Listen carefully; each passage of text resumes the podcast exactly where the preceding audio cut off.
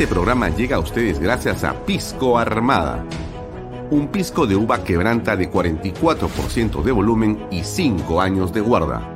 Un verdadero deleite para el paladar más exigente. Cómprelo en bodegarras.com y recuerde, tomar bebidas alcohólicas en exceso es dañino. PBM Plus, alimento para adultos con HMB proteínas, vitaminas y minerales con HMB.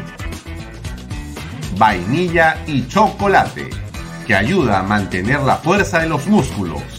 Visita pbmplus.pe y síguenos en Facebook como pbmplus y en Instagram como arroba pbmplus.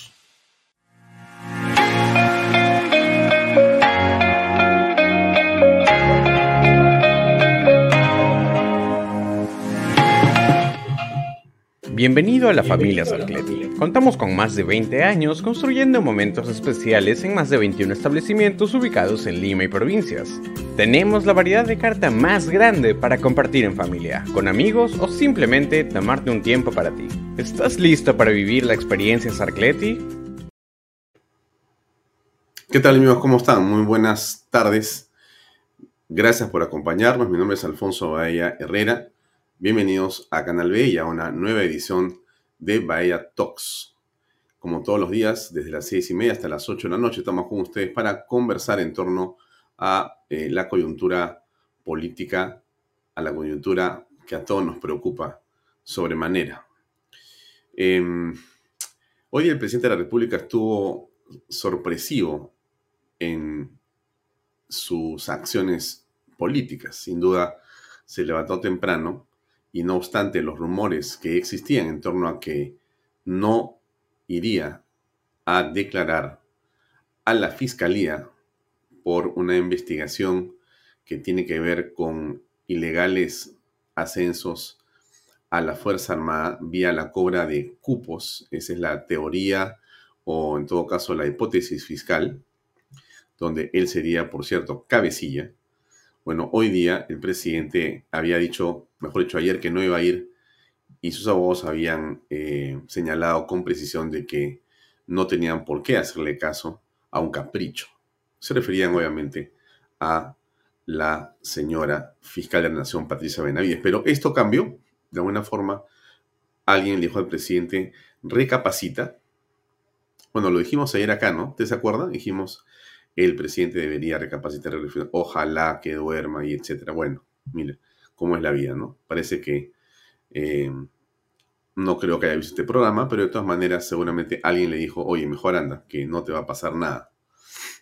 Y bueno, movilizó a una, digamos, importante cantidad de seguridades que lo acompañaron. Hubo una fuerza de, digamos, eh, seguridad personal, policial, que movilizó eh, a una, digamos, grupo de personas con sus abogados al presidente desde el Palacio hasta, hasta eh, la Fiscalía de la Nación.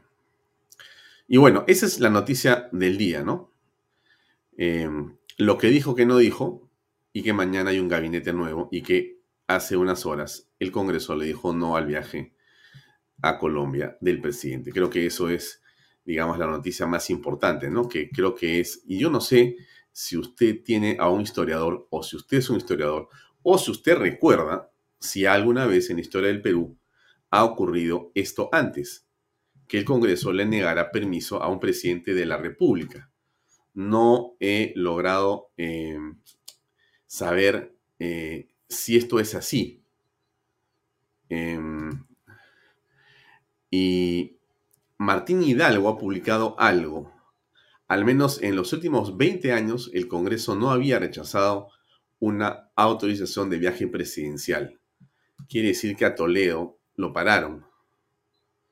Eh, en fin, creo yo lo que dice Martín Hidalgo.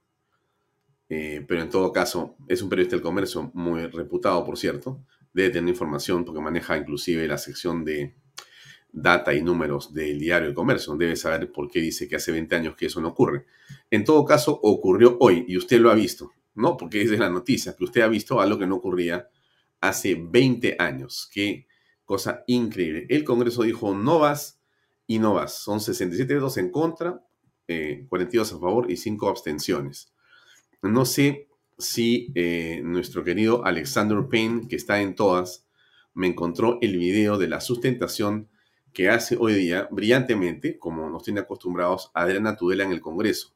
Yo tenía el Instagram de ella, pero por alguna razón no he podido abrirlo en este momento. Te robaría, Alexander Payne, si me puedes pasar el video, lo colocas em, para poder este, poncharlo cuando lo tengas listo. Mientras tanto, quiero comentarles a ustedes otra cosa que tiene para nosotros eh, mucha importancia, por supuesto. Ah, acá está. Este es este que me has puesto. Ese es el video, ¿correcto? Me imagino que sí. Me imagino que eh, es. Es correcto. Ya, ok. Entonces vamos a escuchar qué fue lo que dijo Adriana Tudela. Es una buena sustentación. A ver, escuchemos por favor. Adriana Tudela. Muchas gracias, Presidenta. Eh, creo que las opiniones eh, en este hemiciclo, en el Congreso, respecto a las autorizaciones de viaje para el presidente han estado divididas. Han habido colegas que desde un principio se han opuesto a permitir que el presidente salga del país a cumbres internacionales o actos protocolares. Y han habido colegas que han considerado eh, que debido a que el presidente tiene entre sus principales funciones dirigir la política exterior del país, ello requería que el presidente pueda realizar viajes al exterior y me incluyo entre ese grupo de congresistas. Yo consideraba que lo que correspondía por el respeto a la institución presidencial era permitir que el presidente realice los viajes que consideraba pertinente realizar. Sin embargo, eh, en estas circunstancias ya no comparto esa posición. Creo que las circunstancias han cambiado radicalmente la evidencia y los indicios que implican al presidente en actos de corrupción son abrumadoras y son abundantes. Y en ese contexto, el peligro de fuga se vuelve cada vez más real.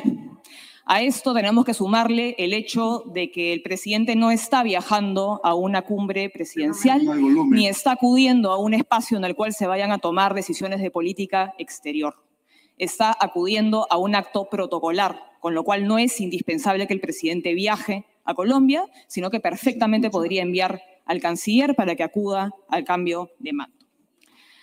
Nosotros consideramos que el peligro de fuga ya no es, digamos, meramente especulativo, sino que se ha convertido en una realidad. Y es nuestra responsabilidad en ejercicio de nuestra función fiscalizadora asegurarnos de que el presidente Castillo dé la cara al país. El presidente ya no es meramente un testigo, el presidente ahora es un investigado y por ese motivo acudió el día de hoy a la Fiscalía de la Nación, a pesar de lo cual no dio respuestas una vez más.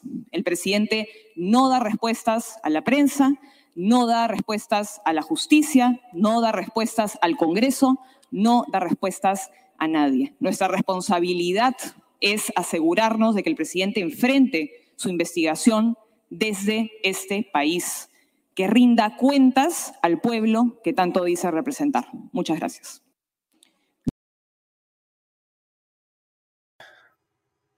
Acá estoy yo. Lo que ha variado, como lo ha señalado sucinta, pero pedagógicamente la congresista Tudela, es que el presidente ya no es un testigo. Ya no lo llaman para ver qué fue lo que vio o escuchó o conoce en relación a un tema, sino ahora él está investigado porque está imputado de ser eh, partícipe de actos delictivos. Ah, esa, esa variación eh, de la condición de una persona dentro de un proceso es eh, particularmente significativa. Cualquier abogado a uno le puede hacer esa explicación. Entonces, el asunto eh, en realidad se ha convertido en un problema y en algo delicado para el presidente de la República. Le han dicho que no. Estamos desde el Congreso, si no me equivoco, déjeme ver si tenemos una imagen en vivo en este momento desde el Congreso de la República. está ahí Alfonso Bahía Mato está declarando, me gustaría saber presidente en negación de la, del permiso del presidente para viajar a Colombia? Bueno, eh, APP tomó la decisión de, al igual que la mayoría de las bancadas, de votar en contra de la petición del presidente de la República de viajar a la hermana República de Colombia. Creo recogiendo eh, el sentimiento de la ciudadanía. Sí, es Hay una crisis que atraviesa el país y es una crisis de diversa índole, ¿no? Una crisis moral por el tema de los cinco procesos de investigación que hay contra el presidente que vinculan a familiares y a su entorno más cercano eh, y su negativa a colaborar con la justicia. Eh, segundo, una crisis de gabinete, hay una crisis ministerial, no tenemos premier prácticamente ni gabinete en ejercicio, o sea, no tenemos gabinete y tampoco tendríamos presidente.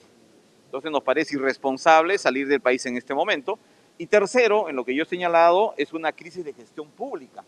En este momento, el promedio de gasto de ejecución presupuestal del, del Poder Ejecutivo, los ministerios, no excede el 32.5% es, decir, de cada 100 soles de presupuesto solamente se ha gastado 30 soles y estamos en el octavo mes del año. Y eso implica eh, consecuencias negativas en provincias, en obras, en trabajo, en empleo, en recorte de brechas sociales, etc. Por consiguiente, creo que no es momento que el presidente sea ausente, que esté aquí, que conforme su gabinete, eh, que convoque a personalidades capaces para conformar este y, solucione los problemas que tiene, sobre todo en una gestión pública bastante deficiente. ¿Era necesario de repente viajar, bueno, no era necesario de repente viajar a Colombia, como dicen algunos de sus colegas, porque el presidente representa al país? ¿Usted cree que nos representa? Bueno, son puntos de vista. Obviamente lo que señala la Constitución es que el presidente personifica a la nación. Sin embargo, también el Congreso tiene, ha tenido presente de que es atribución del Parlamento otorgarle o no la autorización. O sea, el Congreso no es mesa de partes del Poder Ejecutivo y se evalúa las condiciones en las que está el país, las condiciones económicas, sociales, la importancia o no del viaje, la pertinencia, y se trata de un viaje estrictamente protocolar, no se va a firmar ningún acuerdo, ningún convenio, ningún tratado, por consiguiente puede ser representado o por la vicepresidenta o por el canciller de la República. Bien, perfecto, gracias. Gracias. Bien, eh, eso es lo que hemos escuchado. Gracias Alfonso Bahía Mato. Estaba en el Congreso de la República un enlace que nos ha hecho en vivo y en directo. Vamos a regresar con más cosas allá. Quiero saber las reacciones. Ustedes también de lo que significa esto. Salguana dice algo distinto a lo que dice Tudela. No menos importante. Salguana hace una recapitulación de hechos políticos que están ocurriendo ahora. No hay gabinete. Hay un cambio de condición, que lo dijo la eh, doctora Tudela, pero además señala la crisis a la que se refiere. Tenemos eh, una situación eh, frente a la cual los ministros de Estado eh, no han respondido en modo alguno ninguno de, digamos, los temas de gestión mínimos, como es tener un gasto a estas alturas que corresponda a lo presupuestado o programado.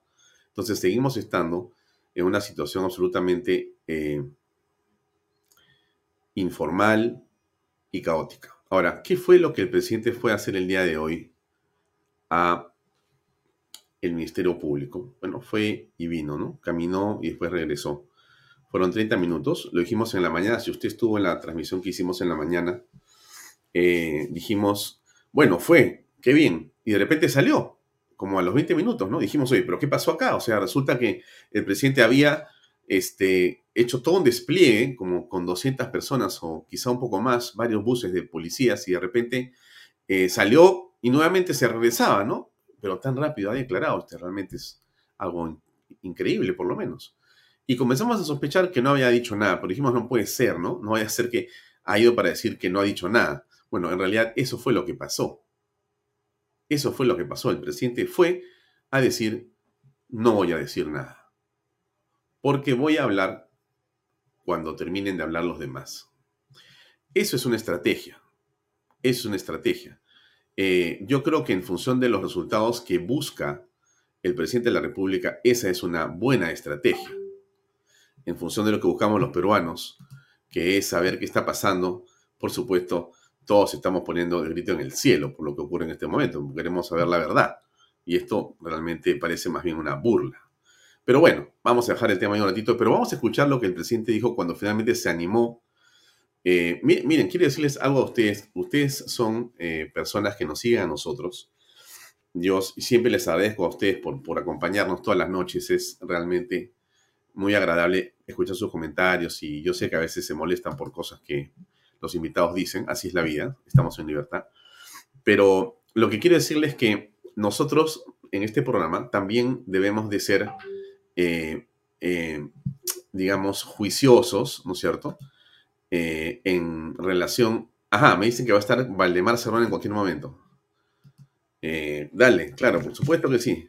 Ok, vamos a entrar con Valdemar Cerrón unos minutos. Entonces, el presidente ha ido cambiando, ha ido cambiando su estrategia de comunicación.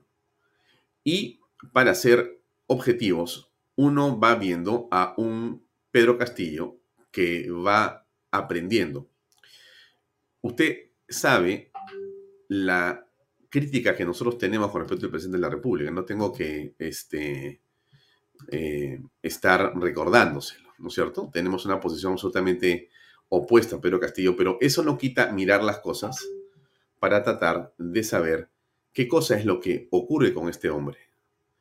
Eh, alguien me dice, Héctor Villalobos hace un tweet que dice, rompiendo todos los récords negativos posibles, primer presidente con cinco investigaciones fiscales abiertas, 59 ministros de un año y ahora primer presidente al que se le niega permiso para viajar. Tremendo tweet de Luis Villalobos y no falta la razón. Pero yo regreso al punto al que quiero eh, que no se me escape y es el siguiente. Veo a un presidente que va actuando de una manera Em, ¿cómo se llama esto? Eh, es eh, silente, pero también, em, mejor dicho, va con resiliencia, pero va él mismo construyendo una narrativa, una, un discurso, ¿correcto? Una historia, ¿correcto? Y esa historia de Castillo, que la va construyendo ya alejándose de Cerrón, ¿correcto? Es una historia que le es útil y funcional. Porque, ¿por qué le digo esto? Este, usted no recuerda, vamos a tratar de, ser, por eso, por un momento despójese del mal humor que a veces traemos todos, porque las cosas a uno le, irritan, y ah, por un momento mire lo, que le quiero decir. Este, pocas veces en la historia hemos tenido a un presidente de la República que ha cometido tantos errores o investigaciones o sospechas de delito, porque el delito aún no está probado, está en investigación, como dicen los abogados y como dice cualquier jurista, pues estamos a punto de, pero todavía no. Villaverde, Carelín, eh, Bruno Pacheco dicen, pero hay una investigación en curso y, estamos en ese proceso de probanza, ¿correcto? Ya, perfecto. Entonces, todo parece que sí, pero tienes que probarlo, porque si no estaríamos en dónde, ¿no es cierto? Entonces, pero le quiero decir lo siguiente, entonces, pocas veces todos los medios y todo, eh, y una gran parte de la ciudadanía ha estado pendiente al punto de decir casi tú eres responsable.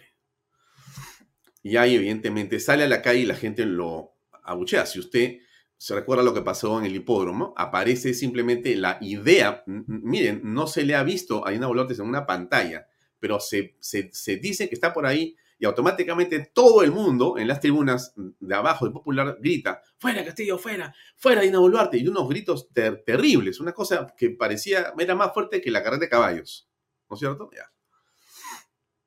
Pero el presidente tiene hoy día 20% a nivel nacional. 20% a nivel nacional.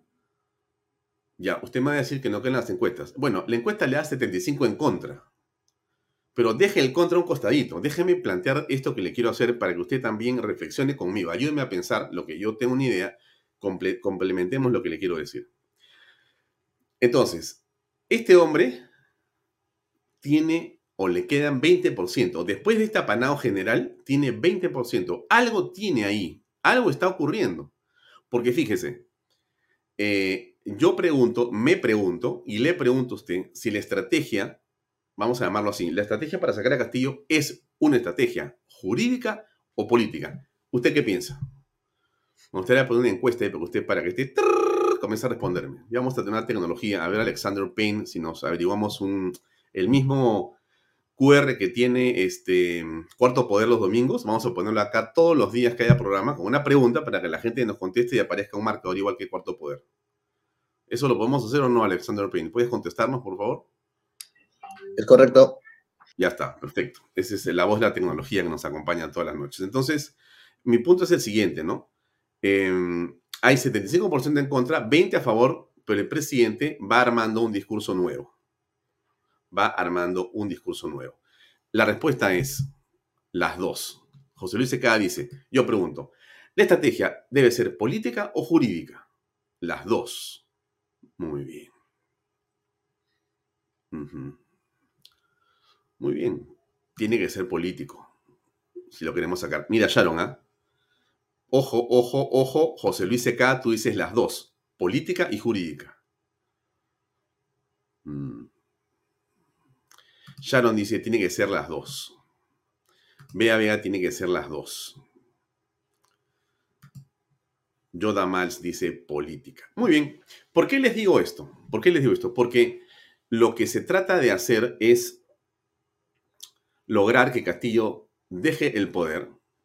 Seguramente cuando se logre mayor avance en las investigaciones y entonces la Fiscalía pueda tener casos concretos que presentar ante el Poder Judicial y ante el Congreso y demás y poder exponer lo que está pasando, ¿no es cierto? Ya, perfecto, pero nuevamente el tema es el siguiente.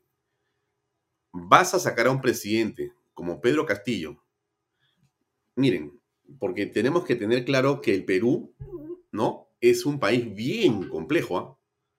Si usted es peruano, y seguramente si es peruano, usted no es de Lima o no es solamente limeño, porque si es limeño, pues puro no es peruano, pues prácticamente, porque acá todos tenemos de y de mandinga, ¿no es cierto? Mi padre de, mi padre es de, la selva, mi padre es de, de Chachapoyas, ¿no es cierto? Y, por, qué le cuento? Porque la estrategia, ajá, ya está, ya está Valdemar.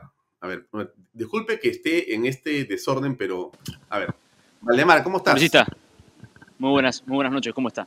¿Qué opinión le merece esta, esta, esta negación a que el presidente salga a representar al Perú en Sí, muy buenas noches. Me parece un exceso por parte del, mm, un exceso. en este caso del Congreso, que no asume una condición de visitar a su homólogo a su transmisión de mando. Es un tema internacional, es un tema de Latinoamérica, en defensa de la democracia de todos los países.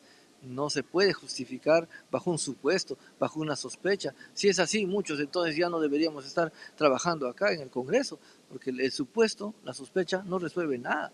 Creo que aquí ha habido un exceso y la convulsión social eh, seguramente van a el país va a responder por este tema al Congreso. No creo que lo deje pasar así nada más los provincianos de todos los países, perdón, de, de todas las regiones, ¿no? van a tener la condición, ojo, de elevar su protesta, de decir, manifestarle al centralismo limeño de que no es posible que se trate así al presidente. Ahora, congresista, el presidente está investigado no hay primer ministro, ¿es un buen momento para irse?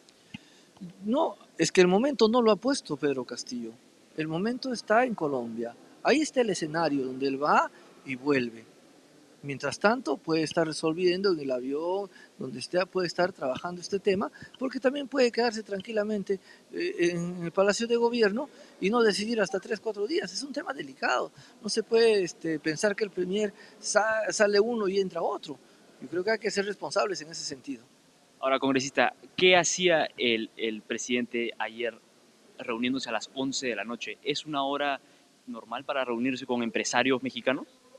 Seguramente tendría una programación, tendría que responder él a qué se debe, ¿no? Porque seguramente la fiscalía lo iba a citar y habrá adelantado su horario, puede haber que eh, hacer eso, ¿no? Si estuvo programado seguramente esa sesión o tendrá sus motivos, él tendrá que explicarlo. ¿eh?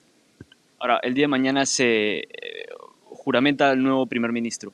¿Qué expectativas hay? ¿Qué, perfil es el que esperan ustedes, por lo menos de parte de la bancada, para un primer ministro? ¿Se espera una continuación de alguien como Aníbal Torres o se espera una figura distinta?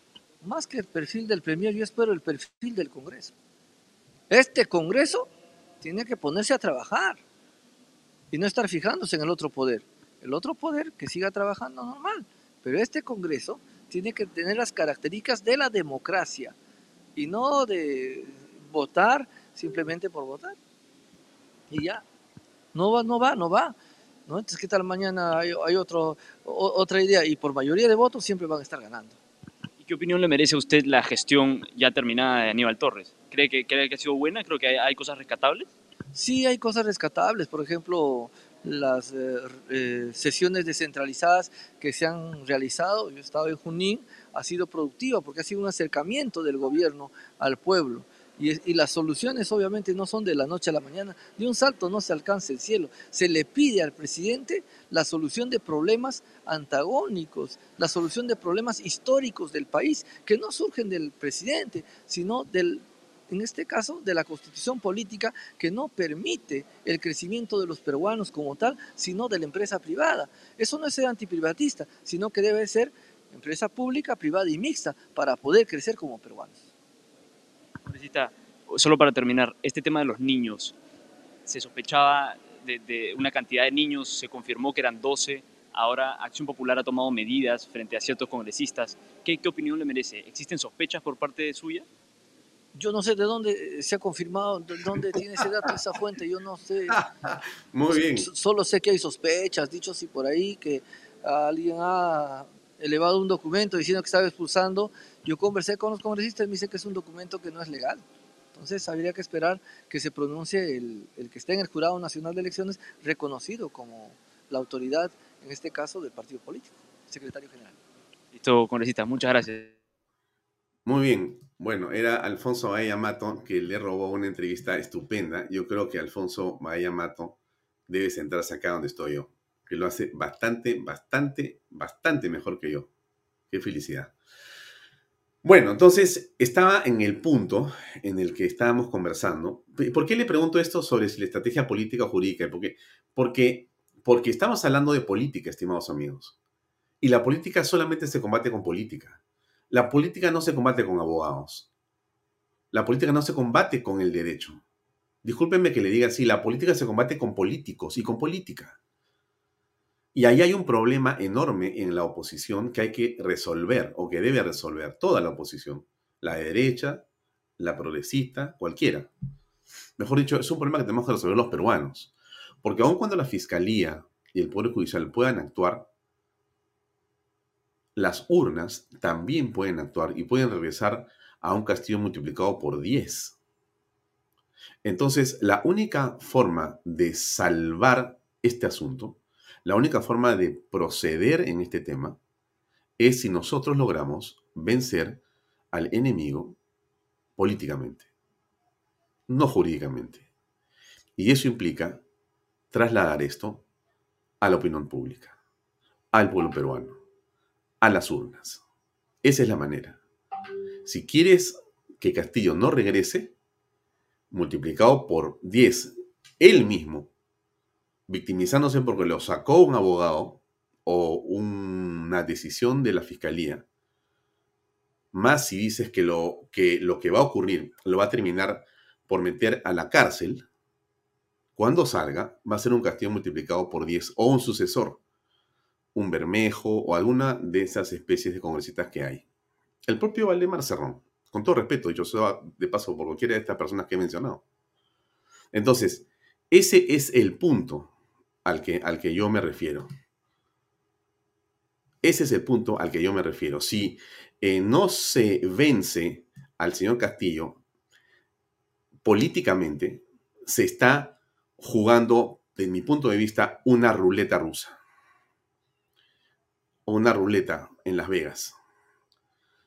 Estamos poniendo en riesgo la propia democracia y nuestra patria porque no sería nada mejor para Castillo sacado jurídicamente correcto por una investigación que trasciende lo que vemos hasta ahora, o sea, se convierte en un caso más importante, que el Poder Judicial actúa de una manera, que el Congreso inclusive encuentra los votos, o que a través de la modificación de su, de su, de su reglamento baja de 87 a 66, o que vence el tema de la tradición a la patria, bueno, todo ello, todo ello, todo ello, no son las urnas. No son las urnas. Entonces, hay que por eso tener claro dónde está exactamente el énfasis que hay que hacer. ¿Dónde está el énfasis que hay que hacer?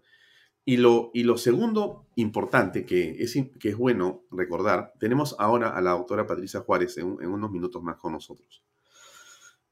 Lo otro importante que eh, quería comentarles a ustedes, que me parece central en todo esto, es, es eh, qué cosa es Castillo ideológicamente hablando. Y se lo, se lo pregunto a usted porque usted todo el tiempo está conversando con nosotros en este programa y yo publico todos sus chats. Y, conversamos acá permanentemente y, yo sé que, usted tiene opiniones que se parecen a, las nuestras, a veces discrepamos en ciertos puntos con algunas personas, con respeto, pero igual. Pero le pregunto y le traslado la, el asunto a, ustedes mismos también. ¿Qué, cosa es políticamente Pedro Castillo? ¿Y cómo, y cómo queremos em, identificarlo? ¿Cómo lo queremos eh, ver a Castillo?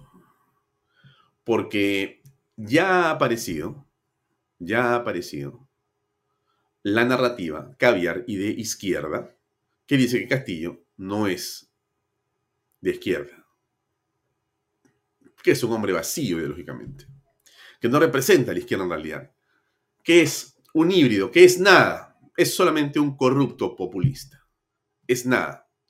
Y como es nada, entonces la izquierda dice, porque si fuera de izquierda, como dice Vladimir Cerrón, si, es si fuera de izquierda de verdad, entonces estaría aplicando otro programa y entonces sería otros. No, por lo tanto, el programa y el candidato de izquierda que venga, ese sí tenemos que votar por él para que no sea como Castillo, que es un populista corrupto.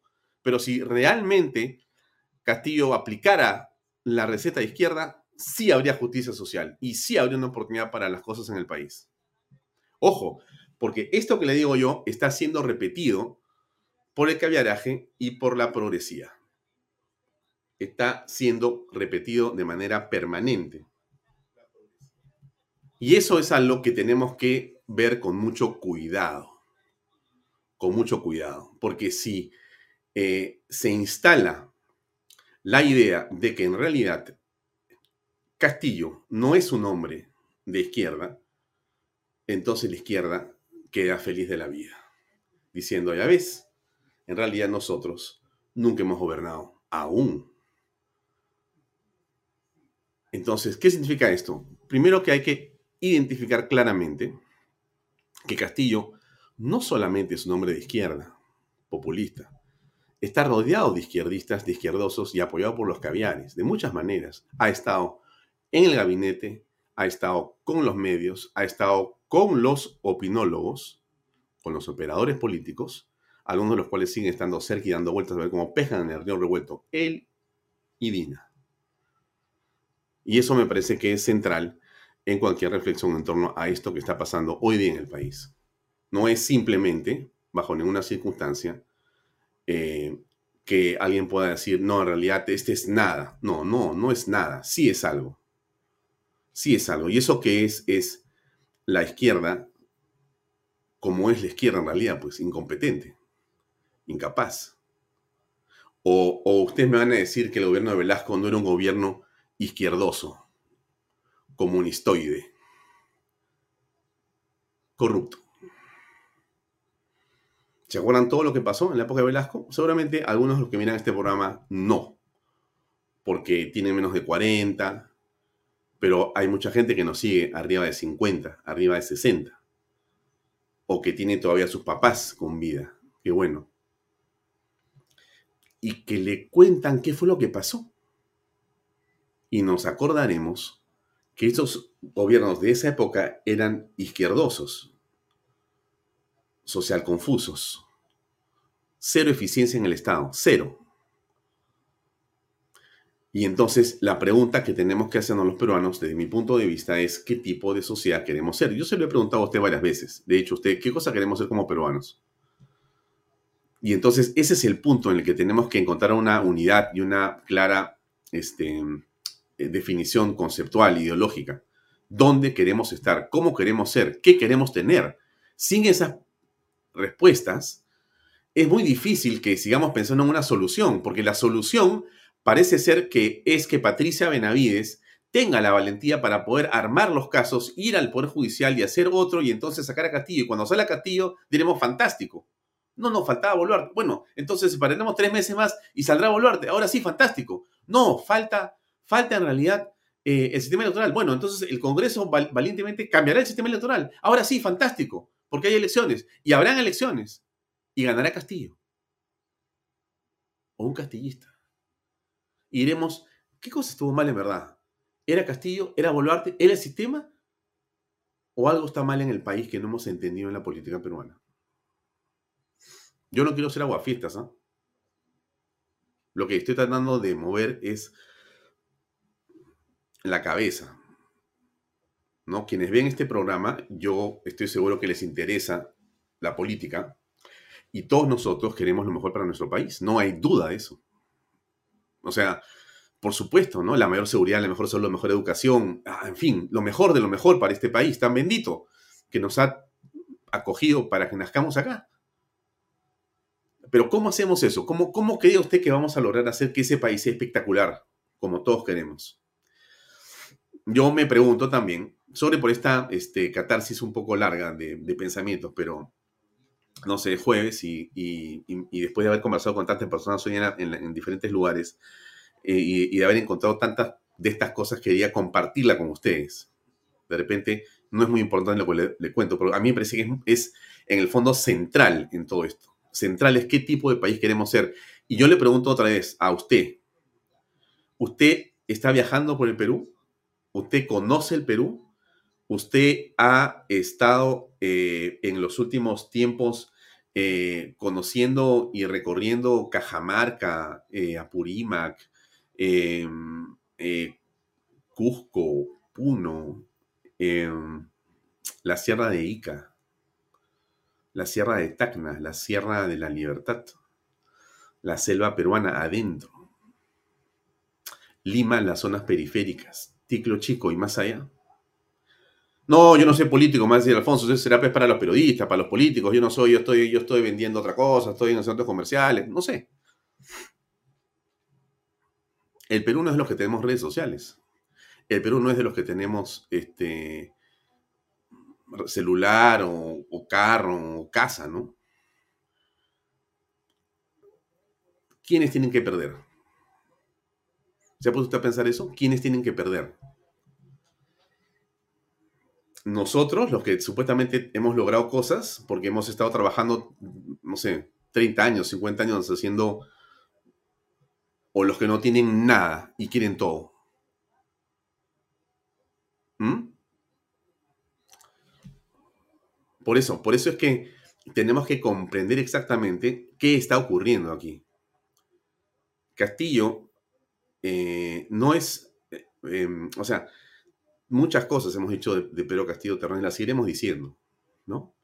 Pero más allá de la persona y personaje, hay algo ahí detrás, hay un problema detrás.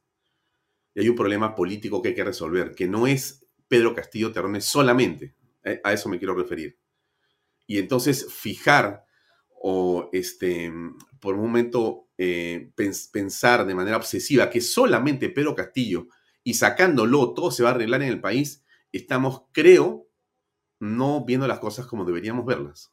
Es mi impresión. O sea, cada vez me, siento más eh, cercano al pensamiento que tenemos que actuar de muchas más maneras. Y por eso es mi preocupación enorme para preguntar dónde está el empresariado. No porque esté con Castillo sin Castillo, ese, no es el punto. El punto es qué estamos haciendo los empresarios. Yo no soy, soy un minúsculo empresario, un emprendedor en realidad. ¿Qué hacen los empresarios? ¿Qué hacen los empresarios para lograr entender este problema que tenemos en el país? ¿Mm? No es que la pandemia lo haya acelerado, ese no es el punto desde mi perspectiva.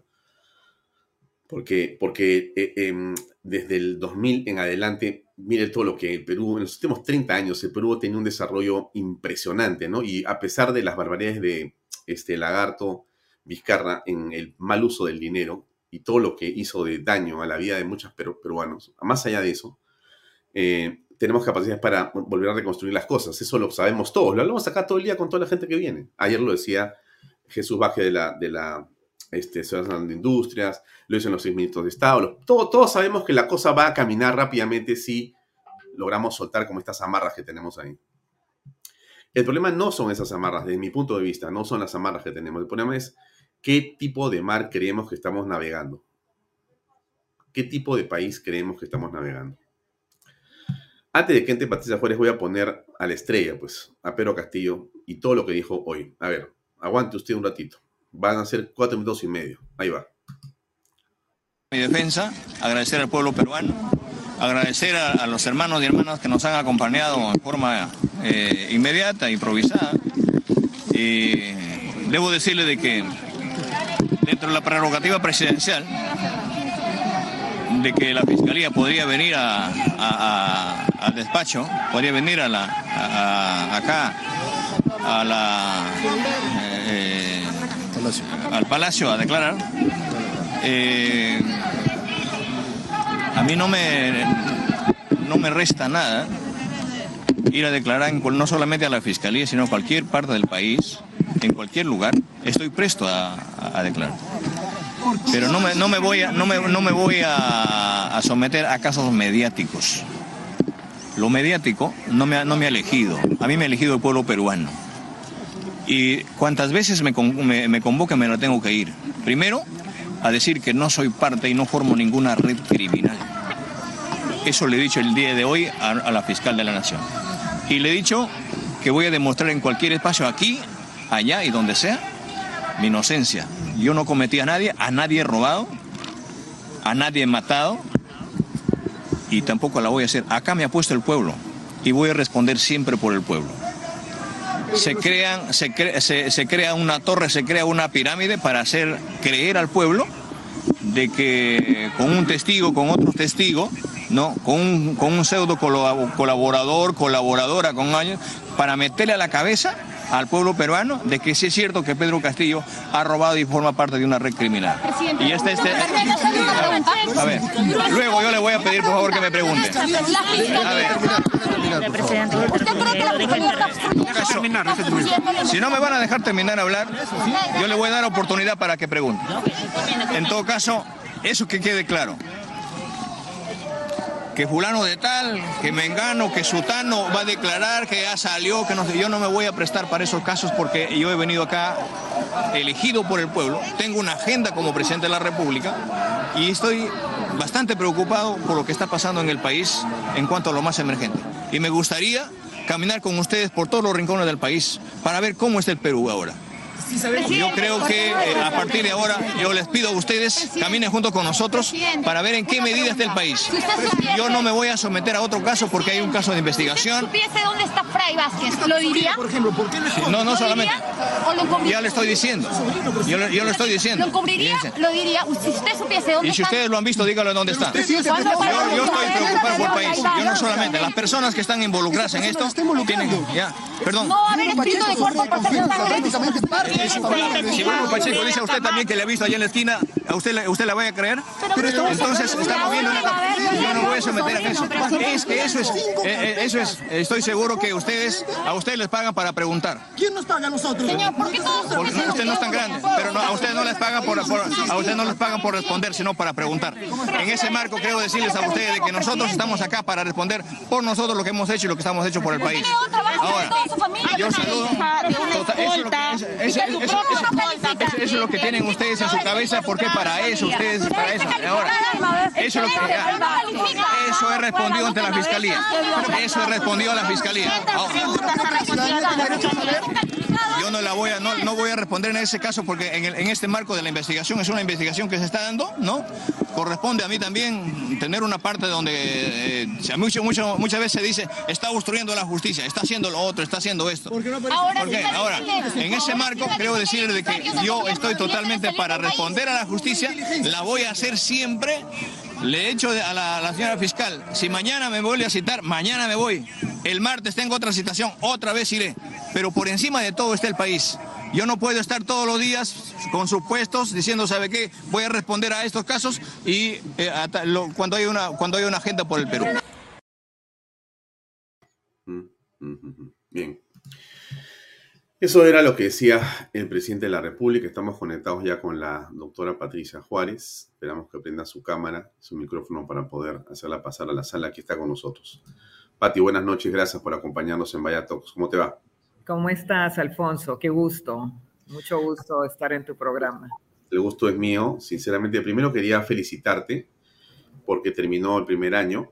Has hecho un trabajo extraordinario no lo digo yo, Patricia, lo dice la gente y creo que todos reconocemos el esfuerzo que has tenido tú eh, en una comisión tan difícil, porque ha sido muy difícil, has logrado poner varios candados que creo que han salvado la democracia por ahora.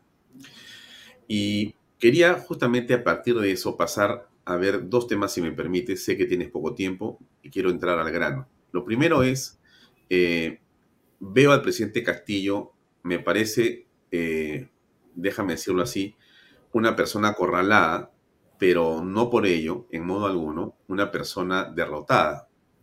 Lo siento eh, más bien dispuesto a luchar, es mi impresión. Lo, veo frente a 30 micrófonos y ahí, o sea, enfrentando a esto de alguna manera, no la palabra como algunos nos comentan acá, no lo puedo ver, me parece, sí, pero más allá del adjetivo, eh, lo objetivo es que está tratando de responder. ¿Cómo aprecias tú esto que está pasando en este momento? Y por favor, coméntame a propósito de ello la votación que han tenido negándole el viaje a Colombia. Bueno, en principio agradecer tus palabras, Alfonso. Eh, hemos terminado efectivamente un año en la Comisión de, de Constitución, gracias a Dios y al apoyo de muchos congresistas de varias fuerzas políticas. Hemos logrado, digamos, hacer un trabajo interesante. Ha sido muy muy fructífero. La verdad es que a mí me ha gustado mucho el desempeño de los miembros de la comisión y lo que hemos podido lograr ahí. Y bueno, ahora ya eh, estoy en otro encargo eh, y hoy día ya me ha tocado el primer día este, como vocera del, grupo de la bancada de Fuerza Popular. Y bueno, hoy día, por ejemplo, hemos eh, visto el debate respecto a la autorización de salida del presidente de la República por estos dos días para irse a, Colombia, ¿no? a la toma de mando. Eh, nosotros hemos eh, acá hecho un debate en el, digamos, en el Congreso y creo que aun cuando es una prerrogativa del presidente el solicitar esta autorización al Congreso de la República y el Congreso evaluar si le da o no, porque para eso está establecido así de manera expresa en la Constitución, eh, en las anteriores oportunidades, a pesar de lo mal que nos ha hecho quedar en muchos casos, y hay que decirlo porque efectivamente ha sido así, eh, nosotros hemos, eh, siempre le hemos dado esa autorización para que pueda salir del país e ir a los sitios donde él ha estado. Pero en este caso en particular, nos parece en principio que no es el momento para estar pensando en ir a una actividad protocolar de toma de mando de parte del presidente de la República. Mucha gente piensa, muchos congresistas piensan también que esta sería una salida que él estaría tomando para irse fuera del país. Yo la verdad es que no creo que esto sea así pero que sí en este momento, considerando que inclusive hay una renuncia del presidente del Consejo de Ministros, lo cual significa una crisis de aceptar la renuncia y una caída del gabinete, ¿qué están haciendo para recomponer ese, ese gabinete? ¿Quiénes son las personas que finalmente van a estar nuevamente eh, en este nuevo cambio ministerial? Eh, el quinto presidente del Consejo de Ministros, si no me equivoco, entonces, eh, ¿qué está haciendo el presidente? O sea, este es el momento realmente para que él se vaya fuera del país a una actividad que de repente, claro, eh, uno dice, bueno, el presidente, como decían algunos congresistas, personifica la nación y por eso él debe estar, estar fuera de él representándonos. La verdad es que no nos sentimos bien representados cuando él eh, va a este tipo de actividades protocolares por lo que ha pasado pero también no solamente son las formas, sino también es el fondo de, la crisis que está viviendo nuestro país y que creo que no justifica de manera alguna la ausencia del presidente Castillo. Eh, de otro lado, tu pregunta va en el sentido de cómo lo veo. Claro, efectivamente, es una persona que está con muchos problemas, problemas judiciales que no ha habido en otros casos. No recordamos que hayan habido presidentes que hayan tenido toda esta mancha, estas investigaciones que se están llevando a cabo, eh, porque efectivamente hay indicios claros de que hay una red de corrupción o la ha habido desde el primer día, yo me atrevería a decir desde el momento en el que han estado en campaña política en donde se veían ya esa influencia de los dinámicos del centro, se veía ese despliegue de, digamos, de recursos y que no se sabía de dónde venía ese dinero digamos, para esa campaña política, ¿no? Entonces, yo creo que efectivamente está acorralado, pero por supuesto, o sea, es una persona que se está jugando la libertad. Entonces, definitivamente tu percepción es la correcta. Él está tratando de defenderse con todo lo que pueda, con todos los recursos del Estado, con todos los abogados, eh, tratando de entorpecer y obstaculizar, pero de manera clara y evidente a la justicia, porque se ve, o sea, la, la salida del ministro del Interior, por ejemplo, fue clarísimo. Creo que si no nos damos cuenta de eso, ya pues de qué realmente, qué más necesitamos, ¿no? El cuchillo ensangrentado en la mano es lo único que faltaría. En realidad es así, ¿no? Pero lamentablemente, Alfonso, lo que hemos visto ha sido que ante los dos intentos de vacancia del presidente de la República, ha habido eh, esos eh, votos, digamos, porque finalmente la, vacancia se decide por votos. Hemos visto eh, que los congresistas no han respondido realmente a lo que significa, al reto que significa instaurar nuevamente el orden en el país, al el Estado de Derecho, que no estemos cayendo cada día en una situación más crítica y más grave y que sintamos que nuestras instituciones están eh, derribando, ¿no? que se están desmoronando. Entonces, bueno, hay que continuar, nosotros vamos a continuar con el trabajo de defensa del sistema democrático, del sistema de la inversión privada, que es lo que creemos que le da realmente el dinamismo a la economía. No vamos a cejar en la lucha eh, eh, Fuerza Popular, por ejemplo, ahora se ha aprobado el cuadro de comisiones y tiene ahora la Comisión de Economía, cosa que es una, una muy buena noticia porque la Comisión de Economía estuvo en, ya en la gestión pasada en, en, Acción Popular y ahí algunos que éramos miembros hacíamos una lucha, pero es una comisión muy importante también. Este, una, una pregunta, eh, Pati, antes que me continúes relatando esa parte, quería repreguntarte algo antes que se me pase en relación a la votación, porque ha sido algo, eh, Martín Hidalgo del Comercio ha dicho que esto no ocurría hace 20 años. Yo no tengo memoria para esos 20 años. Debe ser cierto, porque Martín es muy preciso en su información. Pero en todo caso, es histórico para mí que se le diga no a un presidente de la República. Y han sido, no muchos, 67 votos contra 42 votos. Eh, muy bien, te preguntaría, eh, en esos 42 más las abstenciones estuvieron obviamente los 44 que tiene el presidente siempre, y sus abstenciones deben estar por ahí. me imagino que eso es la guardia pretoriana que tiene castigo en el Congreso. Así es, sí, en realidad es eso, o sea, es, ese bloque es el bloque sólido que lo sostiene, que si bien es cierto, comenzó con Perú Libre y que fue ganando algunos, alguna, algunos congresistas, luego se desagregó en varios grupos, que en este caso creo que ya son cuatro los grupos que salieron de los 37, y que por supuesto le significan eh, eh, a cada uno de los grupos que se ha formado asesores, le significa, eh, digamos, tener la posibilidad de tener un asiento en la Junta de Portavoces, de poder participar o presidir comisiones, aun cuando les toque una o dos en cada caso, ¿no? Pero te pregunto ahí, por ejemplo, en ese caso, Pati, ¿a ti te parece más democrático que se haya abierto a 13 o mejor era tener 9 u 8 como antes o 7? No, es que siempre eh, cuando tienes menos grupos políticos, definitivamente eh, existen mayor, eh, digamos, una mejor capacidad de poder consentir, de poder, digamos, este, ponernos de acuerdo, ¿no? Pero en la medida en que hay una atomización o existe un mayor número de grupos políticos, lo que se tiene es una multiplicidad de opiniones eh, divergentes en muchos de los casos y, y no nos logramos poner de acuerdo respecto a aspectos que son sustanciales.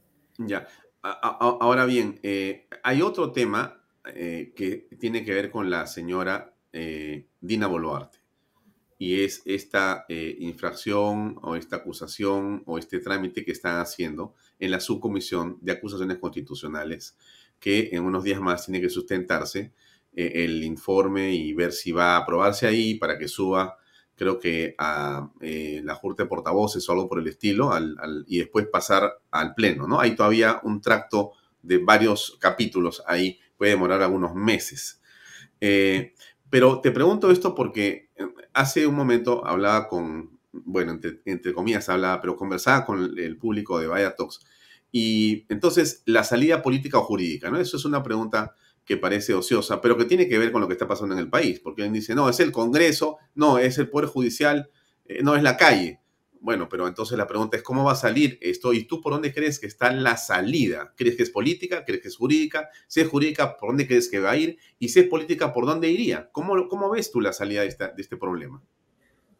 Bueno, e, es, este, complejo. Yo creo que es, es muy positivo que en este momento esté la Fiscalía, la fiscal de la Nación, habiendo tomado también una decisión histórica, ¿no? De investigar al presidente de la República.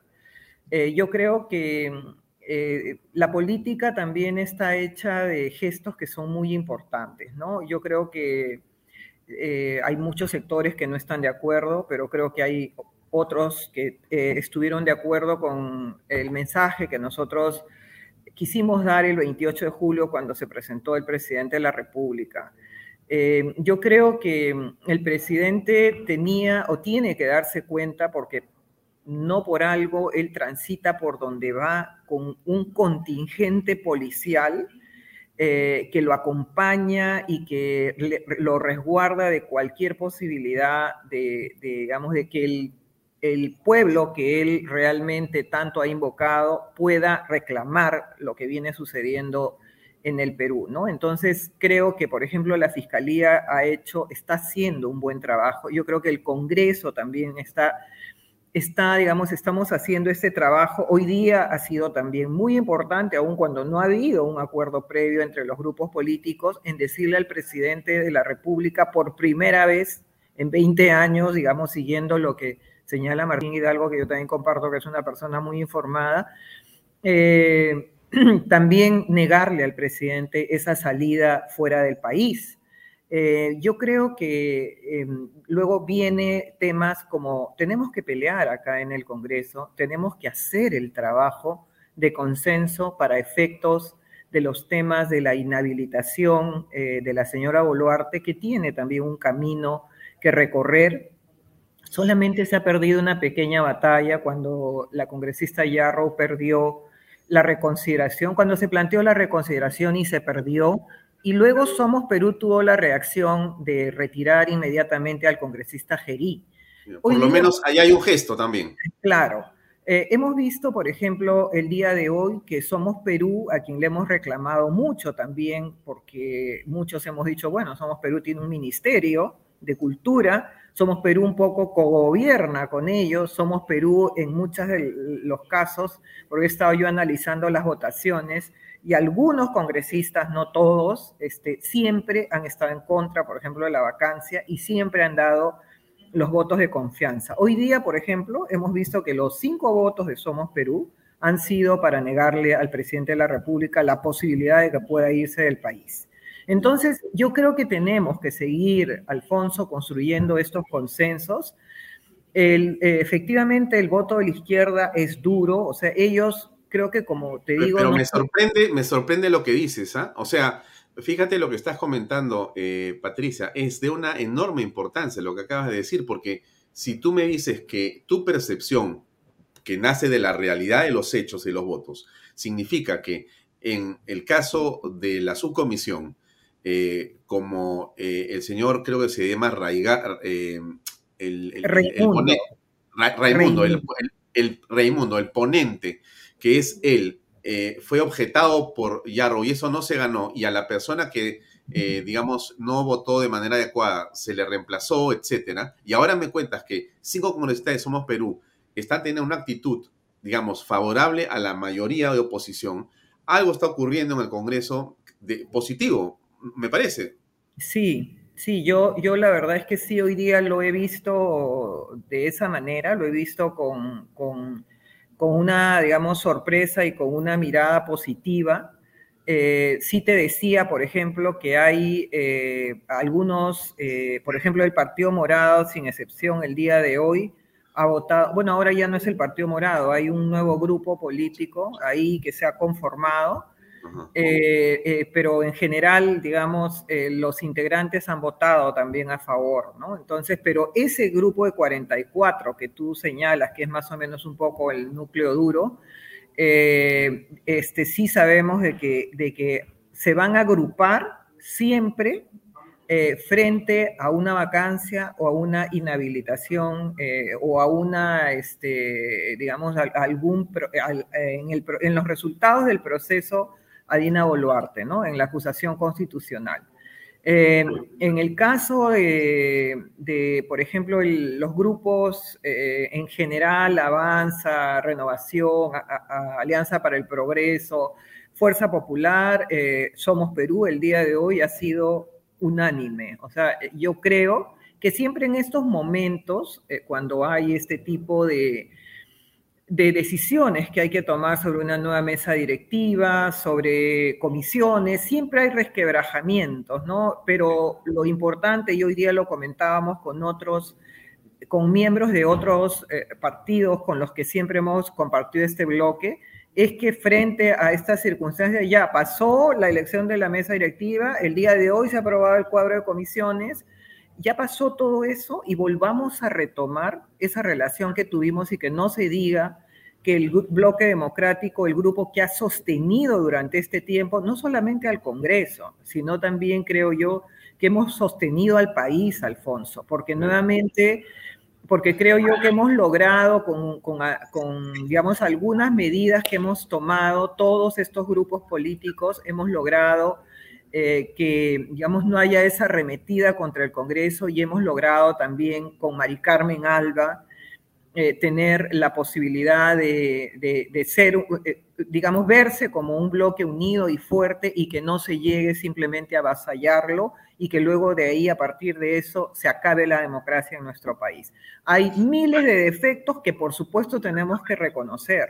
Hay este, una serie de, digamos, de articulaciones que nosotros podemos este, rechazar eh, respecto a que habrían algún niños, niñas en el Congreso. Por supuesto, hay que rechazar situaciones como esas, situaciones como el caso del congresista, por ejemplo, acusado de violación, que es lo más bajo que puede haber pasado, creo que hasta ahora, de todas las cosas que estamos viviendo, pero yo sigo teniendo esperanzas, este, Alfonso. Creo que en la medida en que nosotros no bajemos los brazos y estemos eh, luchando por conseguir en e, esa unidad que necesitamos y luego eh, la fiscalía haciendo su trabajo, eh, nosotros eh, haciendo el nuestro eh, y siguiendo, digamos, también, fijándonos o trabajando también en agendas comunes en el, desde el Congreso en beneficio también de, de, las MIPES, de las ollas comunes, de las clases que más necesitan, creo que vamos a, a, salir adelante, Alfonso. Yo creo que no es cuestión de patear el tablero y decir todo está mal, nada está bien, toda la clase política no sirve. Yo creo que hay que rescatar, digamos, algunos esfuerzos que algunos grupos políticos han hecho acá en el Congreso. Eh, Lucy Morales pregunta, ¿por qué no se baja la valla, no? Y yo quería preguntarte sobre ese tema de la valla de los 87, que es un tema reglamentario en realidad. Eh, el Congreso podría hacerlo motu propio. Pero ahí viene la pregunta, ¿no hay ahí un temor, eh, Pati Juárez, de que de hacerlo, esto siente un presente para el siguiente presidente de la República y más bien se debilite la figura presidencial? No sé, ¿cómo ves tú eso? Claro, es este, efectivamente, nosotros no tenemos que considerar que el presidente Castillo, digamos, es un presidente que va a estar toda la vida y que vamos a tener siempre personas con ese tipo de, cuestionamientos, ¿no? O sea, nosotros tenemos que aspirar como sociedad a considerar que los mejores tienen que venir al sector público, los mejores tienen que venir a apostar porque realmente, eh, eh, digamos, la conducción del país esté en manos de personas honestas, probas, capaces, gestores públicos, gente de bien realmente, ¿no? Entonces, digamos, porque el accidente que en este momento es el presidente Castillo, nosotros no vamos a cambiar las instituciones del Estado que llevan ya muchos años con la constitución del año 93 y también con constituciones anteriores, digamos, figuras como eh, la protección de la, de la figura presidencial, por ejemplo, a través del artículo 117 de la Constitución, en donde se dice que solo por estas cuatro causas, digamos, se puede investigar al presidente de la República. Muchos han sugerido... Hacer un cambio constitucional. Claro, muchos han sugerido eh, que, por ejemplo, se le pueda acusar por corrupción, por tal, por lavado de activos, por pertenecer a una organización criminal. Pero eh, entonces de esa manera lo que se hace es debilitar la figura presidencial. No siempre va a estar Castillo y entonces no podemos legislar en función a este señor. Yo siempre creo que tenemos que tener la capacidad como fuerzas políticas de ponernos de acuerdo y que efectivamente las cosas están siendo tan visibles en este momento que ya sería pues una situación absolutamente ciega para muchos de que, digamos, no podamos llegar al número de vacancia. Y si no hay el, número para, digamos, para una vacancia por incapacidad moral, que es una figura que realmente eh, se adecua perfectamente a lo que viene ocurriendo durante todo este tiempo en la conducta del presidente de la República, porque incapacidad moral es la, falta de, de, dignidad para el ejercicio en el cargo, y eso, por supuesto, que está probado absolutamente con todas las cosas que vemos. Lo último, por ejemplo, es este, obstruir a la justicia. O sea, son situaciones que efectivamente son eh, actitudes, ejercicios incompatibles con la dignidad que ostentas como presidente de la República. Entonces, en este caso, bueno, yo creo que hay que preservar las figuras, yo creo que hay que encontrar los consensos, hay que de repente evaluar, eh, como en algún momento he escuchado a algunas personas, la figura de la suspensión eh, en, el, ejercicio del cargo o imagino también que considerada la, gran probanza que se está dando en este momento y si es que es cierto o si es que en algún momento se, se va a entregar el señor Silva, que es una persona que ha estado también muy cercana al presidente y sabe lo que ha pasado ahí, entonces creo que también en algún momento se puede dar la figura de la renuncia, ¿no? Entonces, este, nada, Alfonso, no hay que perder eh, las esperanzas y confiar en que, en que se está haciendo un trabajo desde, muchas, desde varias bancadas que, claro, en algún momento se ve, bueno, se ha dividido la derecha, qué mal, todos están mal, pero son momentos de escaramuzas que se dan, pero que luego hay que tener la capacidad de poder recomponer los grupos. Ya, en esa misma dirección te hago la pregunta siguiente. ¿Por qué si todos vemos que todas las encuestas, sé que tienes que irte, dame cinco minutos más y, te libero, Pati.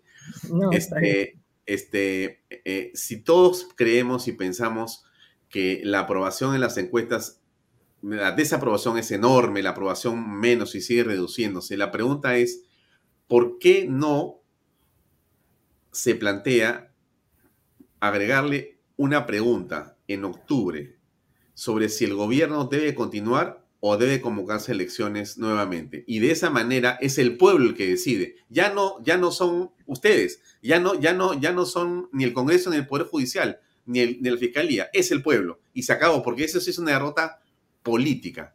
¿Qué piensas al respecto? que, digamos, ese es un referéndum, ¿no? Y el referéndum tiene una tramitación. No es un eh, referéndum, es una pregunta. No, ya sé, pero la pregunta, digamos, no puede surgir por sí misma para hacérsela al pueblo, porque a, los ciudadanos en general. Em, nosotros no podemos, por ejemplo, este, preguntarle a los ciudadanos, porque, no sé, se nos ocurre decirle al Jurado Nacional de Elecciones, señor Jurado Nacional de Elecciones, por favor, quiero que incluyan, por más Congreso de la República, que seamos una pregunta que diga, este, si es que queremos que la, el, no sé, pues el Estado peruano sea una monarquía. No podemos si es que no hay un proceso previo, y ese proceso previo está regulado en la Ley de Participación Ciudadana, la Ley 26.300. Y eso efectivamente es un referéndum. Y el referéndum requiere un número de firmas para, digamos, la adopción y presentarlo al Congreso. Y, el Congreso aprobar o no que se haga esa pregunta. Ese es el procedimiento.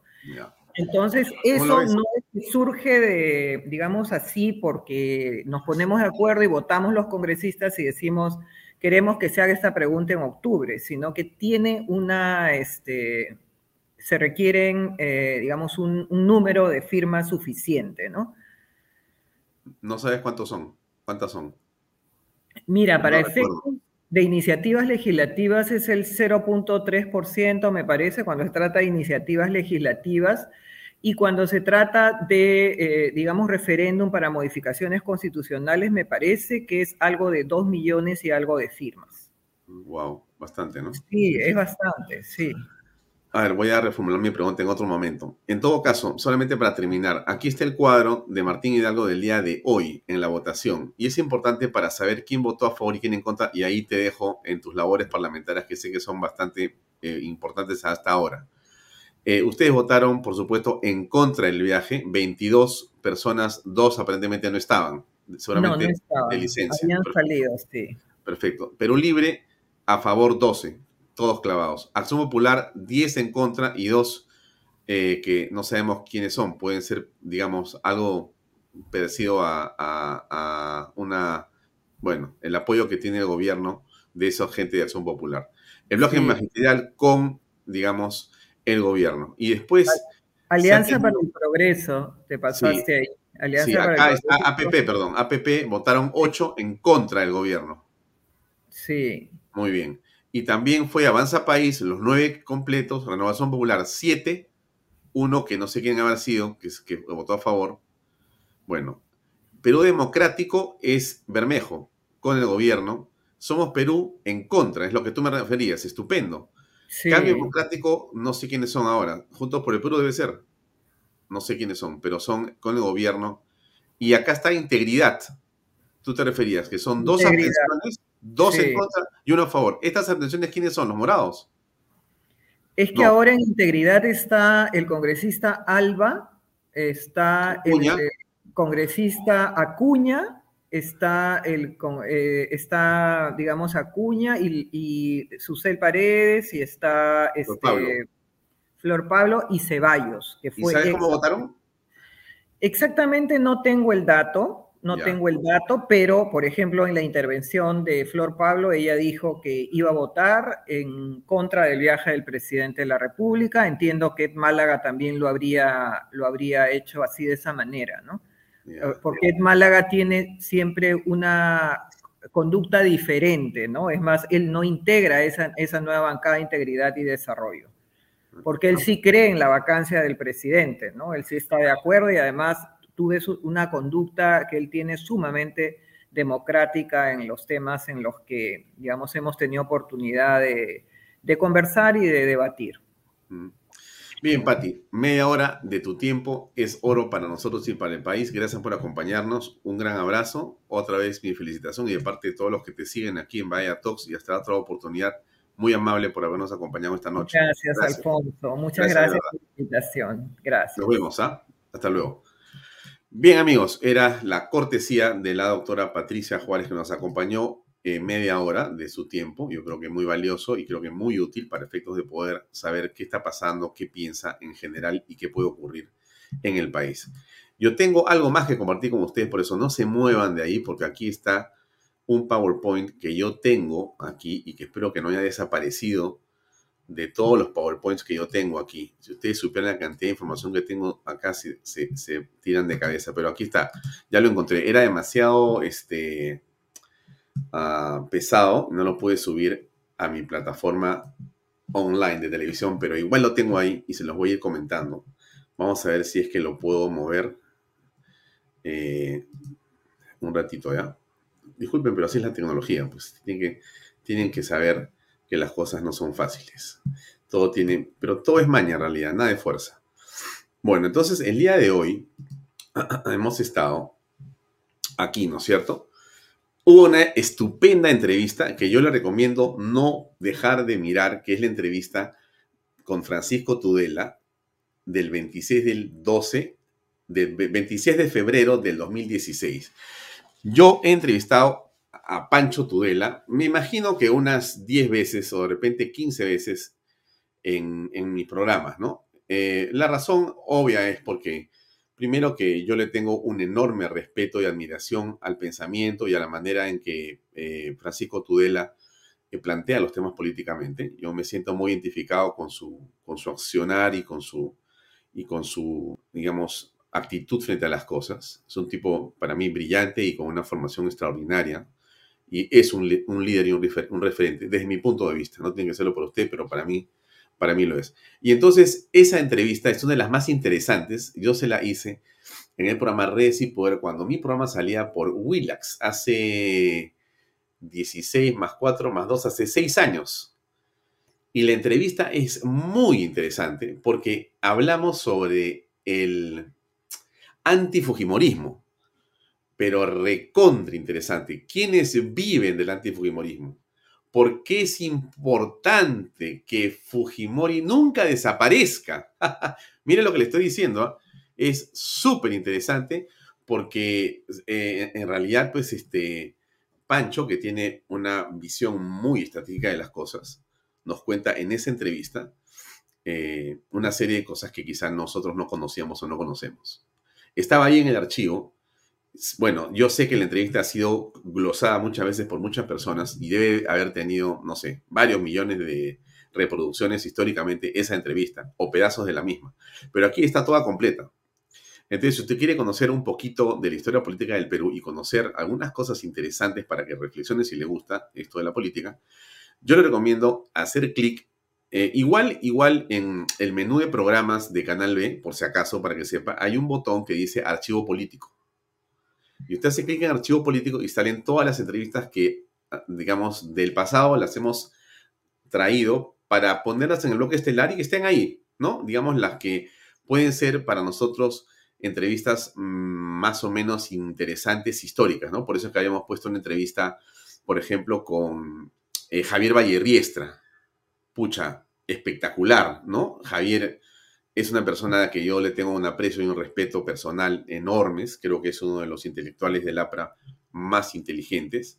Es un eh, hombre y un abogado eh, brillante y creo que es una persona íntegra. Y bueno, eh, tuve la oportunidad de entrevistarlo hace una cantidad de años importante. Ahí está la entrevista y después he tenido la oportunidad de estar con Javier conversando en su casa y siempre ha sido fantástico. Pero la entrevista está ahí. Y hay otras más, una con Miklos Lucas, en fin, está en archivo político. Pero ahí está la última que hemos puesto, que es esa entrevista con Francisco Tudela que usted tiene que ver.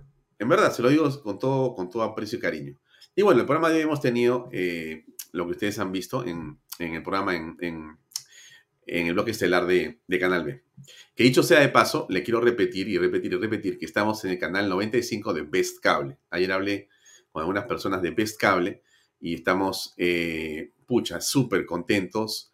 Eh, además, porque Best Cable nos ha pedido algo más. Mírenme cómo es, cómo es la cosa, ¿no? Por eso hay que trabajar. Lo único que hay que hacer es trabajar.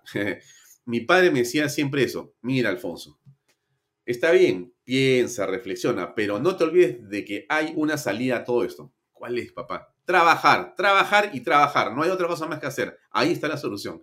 Y entonces me avisan de Best Cable y me dicen, Alfonso, mira, como hay cosas tan buenas que estás haciendo, lo que quisiéramos es que nos envíes un compendio de lo mejor que tienes por día, nos lo envíes para pasarlo en otro canal de Best Cable. ¿En qué canal? En el canal 3 de Best Cable también. Vamos a pasar un, unas horas con tu contenido porque mucha gente también lo pide y queremos tener ese contenido en este otro canal, además del tuyo que es el 95. Así que, este, bueno, bueno, ustedes imaginarán que estamos contentos, ¿no?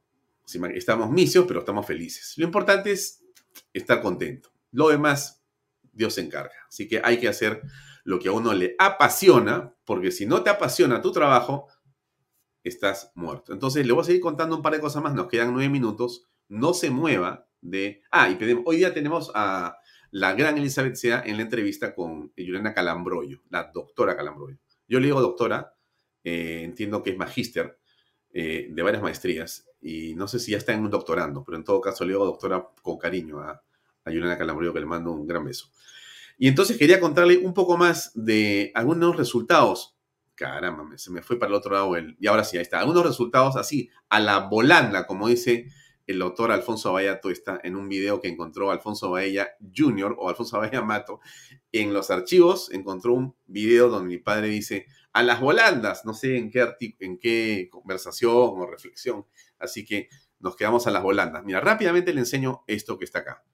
Alguna, alguno de ustedes ya lo ha visto, pero yo lo voy a, a, repetir en ciertas cosas. Nosotros salimos, como usted sabe, por canal de Salimos por redes sociales propias salimos y tenemos algo puesto en audio podcast, que es en anchor.fm o anchor.fm, y de ahí salimos a Spotify, Breaker, Google Podcast, Apple Podcast, estos contenidos. También tenemos aplicación en Android y en iOS, o sea, para Apple y para lo que no es Apple, donde se ve nuestro contenido. Y tenemos alianzas con expreso.tv.com.p y con PBO Radio. ¿no es cierto? Y también tenemos una alianza importante con nuestros amigos de El Reporte. Usted lo sabe porque lo hemos comentado ampliamente. Redes sociales, web, aplicaciones, podcast, impreso, radio y TV Best Cable, Canal 95 y también nos van a ver un pedacito por Canal 3 de Best Cable y pronto, muy pronto, más cables. Más cables. Hago ahí una pequeña precisión, ¿ya? ¿Cuál es la precisión? Déjenme poner más grande para que la precisión sea completa. Mi modelo no es el modelo de cable, se lo digo con todo respeto. Yo creo que el mundo es este. Usted me está viendo en este momento, posiblemente en el cable, mis amigos de Best Cable les mando un abrazo. Pero mírenme, yo creo que el mundo está en el teléfono. Discúlpenme que lo diga así de simple, pero creo que está acá. Y aquí quiero estar, aquí queremos estar nosotros. O sea, Canal B quiere estar en el celular, en su computadora y en su, en su, en su tablet. Eh, y si quiere verme en su Smart TV, pues me pone así, me ven en el Smart TV, ¿no es cierto? Pero sinceramente el cable no es un asunto que me quite el sueño.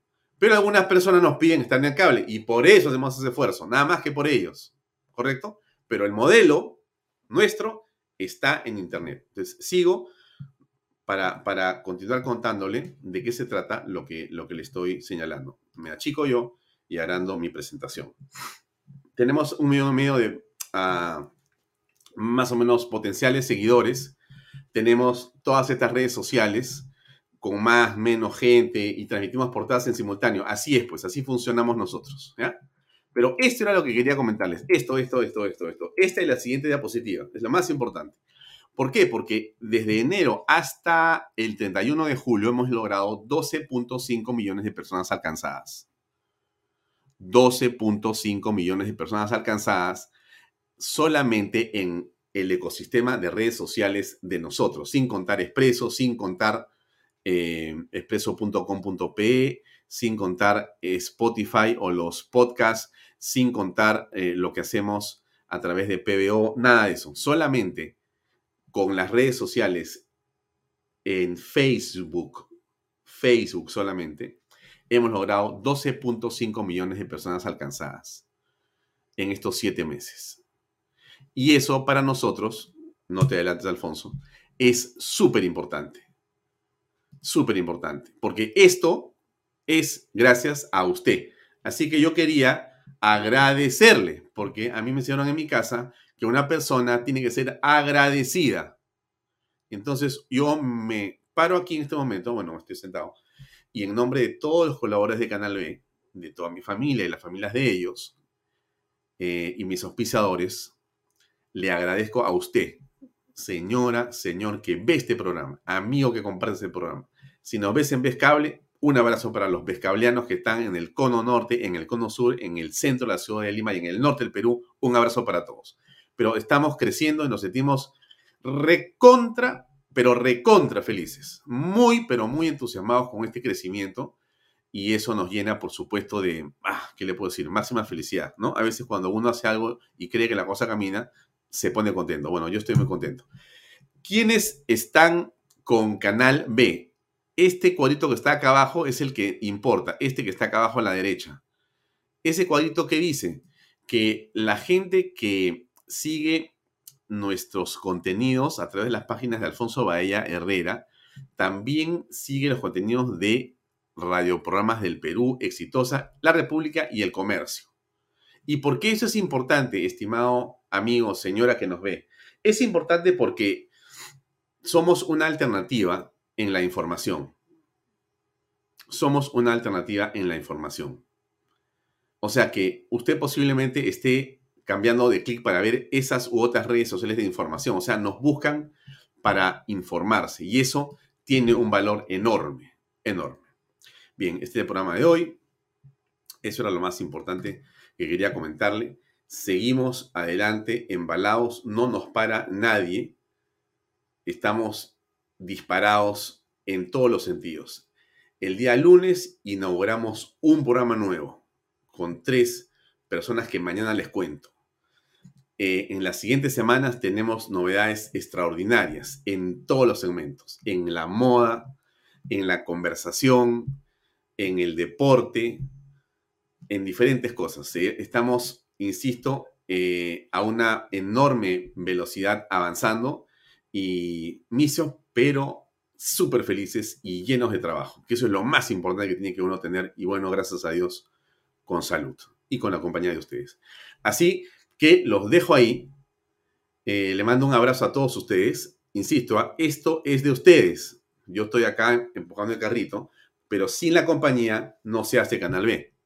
En verdad, te lo digo. O sea, esto no es un discurso político, es absolutamente cierto. Si ustedes no están ahí haciendo clic en las noches y compartiendo y entrando a las redes y después mirándolo otra vez y haciendo todo lo que hacen ustedes, esto no camina. Así que mis grandes socios son ustedes, el público que nos acompaña. Un gran abrazo, muchas gracias y mañana nos vemos a las seis y media de dos mediante. Permiso, muy buenas noches. Este programa llega a ustedes gracias a Pisco Armada.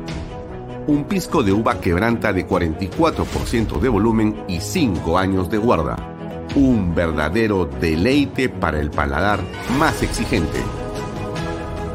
Cómprelo en bodegarras.com y recuerde, tomar bebidas alcohólicas en exceso es dañino. PBM Plus, alimento para adultos con HMB. Proteínas, vitaminas y minerales con HMB. Vainilla y chocolate, que ayuda a mantener la fuerza de los músculos Visita pbmplus.pe y síguenos en Facebook como pbmplus y en Instagram como arroba pbmplus.